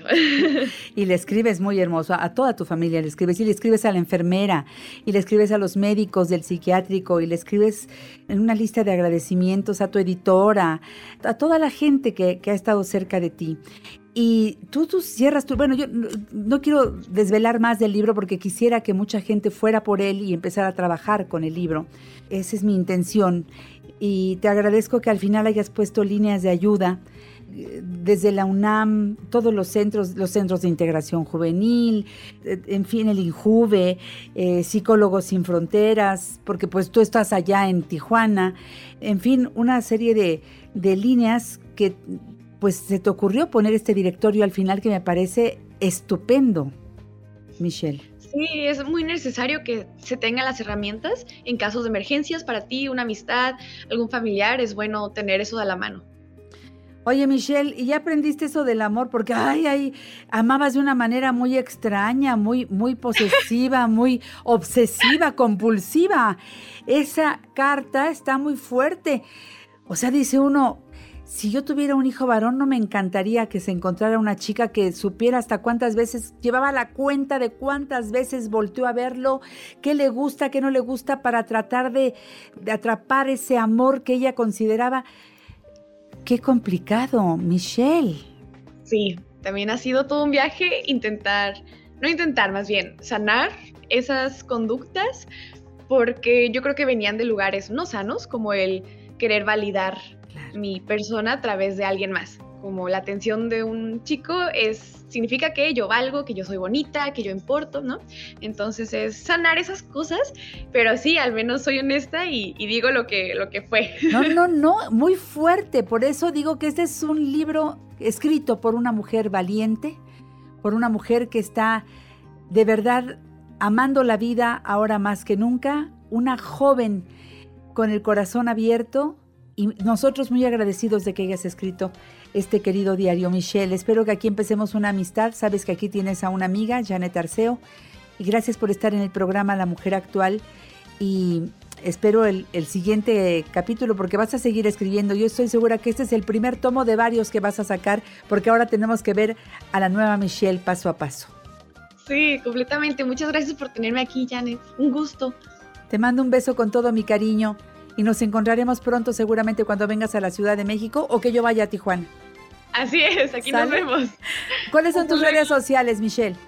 Ay, mis redes son V Michelle Rangel. V Michelle Rangel. Y ahí estás en todas. Así te encuentro en, en, todas las redes sociales. En Instagram y en TikTok, que son mis únicas redes sociales. Perfecto. Un beso hermosa. Hasta muy pronto. Hasta luego. Gracias. Volvemos después de una pausa. En La Mujer Actual estamos aprendiendo al lado de los mejores especialistas. Aclara tus dudas. 55 5279 2290 y 55 5279 5790. Autos de rock and roll. Hoy es Día Internacional de la Educación Vial. Para hablar del tema tengo a la mejor. Por supuesto, ustedes la conocen porque viene con frecuencia este programa La Mujer Actual. Areli Carreón, alcaldesa de la bicicleta en la Ciudad de México, miembro fundador de Bicitecas AC. Mi querida Areli, qué gusto saludarte en este día. Bienvenida a casa, ¿cómo estás? ¿Cómo estás, Janet? Siempre un gusto platicar contigo, con tu auditorio, de estos temas que nos conciernen a todos, a todas. Me estabas diciendo que no solamente hoy, o sea, el día de hoy es parte de todo lo que en octubre, desde la ONU, siempre octubre es el mes, digamos, urbano, se pone atención en las cuestiones urbanas. Así es, es el mes que, digamos, a escala global se dedica a revisar el tema de las ciudades y entonces revisamos las calles, revisamos los reglamentos, hay foros, hay actividades públicas en todo el continente a escala global para decir, bueno, pues, ¿qué estamos haciendo con las ciudades? ¿Cómo hacemos para que nuestras ciudades sean más habitables? Qué necesitamos hacer los ciudadanos, qué le toca a los gobiernos. En fin, es todo un mes dedicado a la reflexión sobre temas urbanos y claramente el tema de la movilidad segura pues es parte central de esa conversación porque no existe ciudad en el mundo en donde no haya este, ciudadanos en movimiento. O sea, hay personas, vemos personas, las ciudades somos también las personas que las habitamos y pues necesitamos movernos con seguridad y, y nos movemos de formas muy diversas en todo el planeta. Entonces, es un tema central para la vida en las ciudades. Claro, a mí me mueve mucho esto de educación vial. Porque, a ver, pues sí hemos visto varias campañas, siempre hay campañas, este, las conocemos todos. Lo que no hay es, es ver todo eso en la calle, o sea, para los peatones, para la gente que, que conduce un vehículo.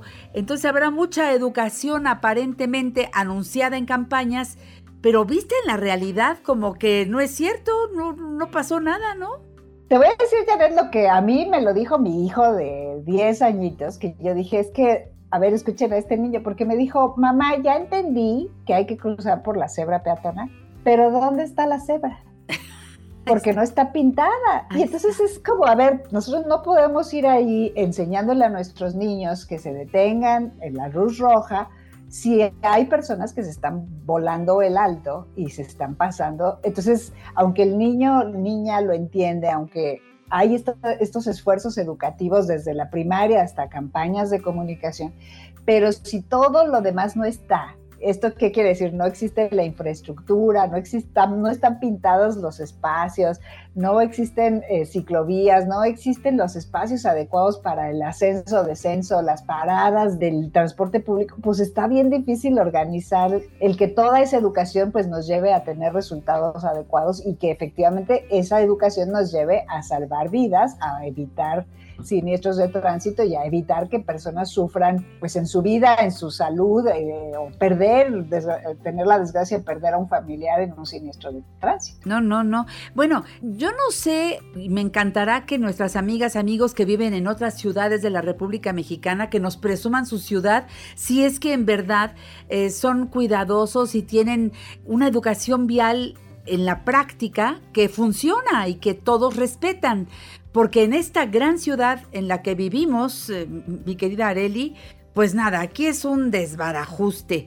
Ni siquiera por la banqueta vas tranquila, porque no falta el de la bicicleta que se subió a la banqueta y de repente nada más lo ves pasar como y dices, ¿y desde cuándo se puede ir por la banqueta en bicicleta, no?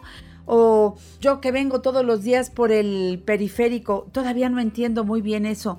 Vengo normalmente en el carril de en medio, normalmente, ya ves que hay tres en el periférico, vengo casi siempre en el de en medio. Me pasan un montón de, motocicletas entre un carril y el otro, pero pasan rapidísimo, digo yo, a veces estamos parados porque, bueno, muchos tramos del periférico parados. Digo que no se le ocurra a alguien abrir la puerta por alguna razón porque se va a echar a uno de los motociclistas y ya he visto accidentes de esos. Bueno, ¿en dónde está el orden? ¿En dónde está el orden? Pues fíjate, justo necesitamos tener una infraestructura, una forma de la ciudad que sea más fácil leerla, que sea más fácil entender dónde está el espacio para cada quien y qué es lo que, ¿sabes? Es, como los espacios bien delimitados y adecuados para cada tipo de uso, de acuerdo a sus necesidades y capacidades. Y otra muy importante es el tema de la gestión, que es cómo nos organizamos para que podamos utilizar esa infraestructura de manera adecuada. Y ahí pues eh, tenemos atraso tremendo porque nuestra autoridad ha decidido hace muchos años pues un poco retirar, eh, quitar, o se alza un poco de, de hombros y se retira del tema de la gestión y pues háganle como puedan. Y entonces, a pesar de que en el reglamento está muy claro lo que no pueden hacer ciclistas, motociclistas, automovilistas, camiones este, de carga y de pasajeros, no se está cumpliendo lo que dice el reglamento, no se está realmente respetando esa eh, normativa que está hecha, está escrita para proteger la vida de todas las personas. ¿Por qué? Y es un poco porque pues se ha creado esta idea de que pues háganle, ¿sabes? Un poco dejar al libre albedrío y cada quien hará lo mejor que puede, pero eso es un verdadero caos, un verdadero desorden que precisamente pues nos cuesta vidas. Eh, aquí yo te quiero decir, Janet, es terrible lo que sucede en Ciudad de México. Tenemos una emergencia de muertes en motocicleta. Sí. Niños, niñas, Sí. jóvenes, mujeres que están muriendo sobre motocicletas. El promedio de muertes eh, viales en Ciudad de México durante muchos años se mantuvo en alrededor de mil personas. Esto es, tres personas cada día no regresan a su casa. Fíjate.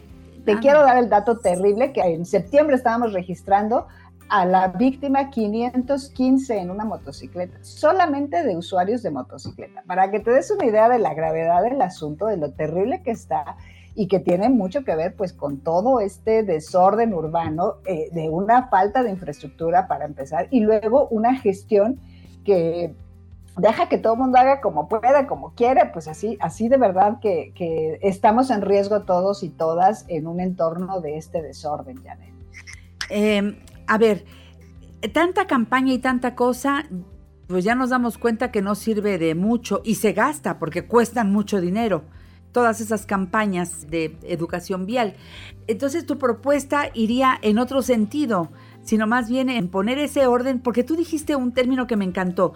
Dijiste claramente cómo se lee, cómo se lee una ciudad, cómo se lee, es decir, cómo, cómo voy viendo que, se, que, que debe ser mi trayecto como peatón o como conductor, como sea, la forma correcta de ir para que todos vayamos en ese orden que nos merecemos todos, ¿verdad? Y todo sería mejor, mucho más fácil y menos peligroso. Claro, pues cuando hay una infraestructura, y justo fíjate, lo que, lo que sabemos es que estas campañas de educación que han sido el enfoque, el, el, el punto de atención de muchos tomadores de decisión durante muchos años, realmente no nos ha dado los resultados que esperábamos, o sea, realmente no nos ha ayudado a salvar vidas porque no tenemos la infraestructura adecuada que nos permita aprovechar esa educación. Entonces, ¿dónde tenemos que poner la atención pública y dónde tenemos que poner el dinero público? Pues en poder tener esta infraestructura adecuada que salvaguarde a las personas. Entonces, ¿eso qué significa, Janet? Pues que la banqueta no tenga una guarnición chiquitita que le permita al coche estacionarse en donde no debe que no eh, tengan una ciclovía que solamente está pintada y entonces pues el coche, si bien hecho la raya y puede atropellar a los niños, niñas que van en su bicicleta, necesitamos una infraestructura que impida esos, ese mal uso de la vía pública y que nos vaya educando, una infraestructura que educa que nos permita hacerlo bien y aquí importa decir, bueno, cuando viajamos a otros países, pues nos, no nos cuesta tanto trabajo aprender a usarlo y hacerlo bien porque se ve, se ve claramente cuál es el espacio del peatón, ¿sabes? A dónde nos toca ir. Y es así como, no- esta es el- la demanda y lo que tenemos que poner el foco de atención en las ciudades mexicanas. No puede ser que todavía haya ciudades en México que no tienen banquetas o que son banquetitas así de 30 centímetros. Así es. Y la que gente va por que el las personas en silla de ruedas tienen que ir por el, ve- por el arroyo vehicular, personas adultas mayores que no pueden ir en una banqueta adecuada. Esto no puede seguir ocurriendo, Janet, y pues aquí, en este Día Mundial de la Educación Vial, necesitamos eh, poner la atención sobre esa infraestructura que educa. Y pedirlo. Digo, evidentemente, así tenemos que ir solicitándolo. Y por lo pronto preguntarnos qué tanto sé de educación vial y ponerlo en marcha. Y todos los días, como peatón, como conductor, preguntarme, ¿lo estoy haciendo bien? ¿Lo que estoy haciendo, si lo repitieran todos, sería solución o sería caos? ¿No crees que es una pregunta que nos podemos hacer todos? ¿Estoy contribuyendo a solucionar? Yo te diría, Janet, o a Claro, fíjate, ante la duda hay que ser amables, porque, ¿sabes? A lo mejor no me toca, no me toca, tengo el alto, ¿sabes? Pero ante la duda, proteger a otras personas como si se tratara de alguien de tu familia. Y si lo hacemos así, Janet, pues eventualmente pues tendremos unas calles mucho más agradables y seguras para todas las personas, sin distingo pues ni de clase social, ni de modo de movilidad, ni de en qué zona de la ciudad vivas aquí hay que ser, eh, como decimos, lo cortés no quita lo chilango, aquí hay que ser amables y de esa manera vamos a llegar todos con bien a nuestro destino. Excelente propuesta. ¿Cómo te seguimos, mi querida Areli Carreón, en redes sociales? En Twitter como Areli Visiteca estoy a sus órdenes y en Facebook y Instagram y todas las demás plataformas en Visitecas Asociación Civil. Muchísimas gracias. Te queremos, Areli. Gracias por estar con nosotros en el programa el día de hoy. Un abrazo. Cuídate. A ustedes, amigos, gracias por su sintonía. Se quedan con Gina Ibarra, de mamá a mamá. Hasta mañana en punto de las 10.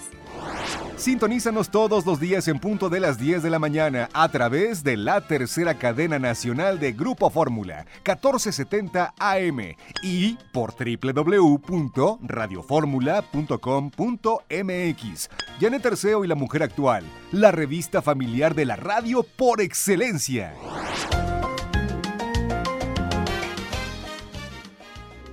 Esta fue una producción de Grupo Fórmula. Encuentra más contenido como este en radioformula.mx. It is Ryan here, and I have a question for you. What do you do when you win? Like, are you a fist pumper? A woohooer, a hand clapper, a high fiver. I kind of like the high five, but if you want to hone in on those winning moves, check out Chumba Casino. At chumbacasino.com, choose from hundreds of social casino style games for your chance to redeem serious cash prizes. There are new game releases weekly, plus free daily bonuses. So don't wait. Start having the most fun ever at chumbacasino.com. No purchase necessary. Group. Void were prohibited by law. See terms and conditions. 18 plus.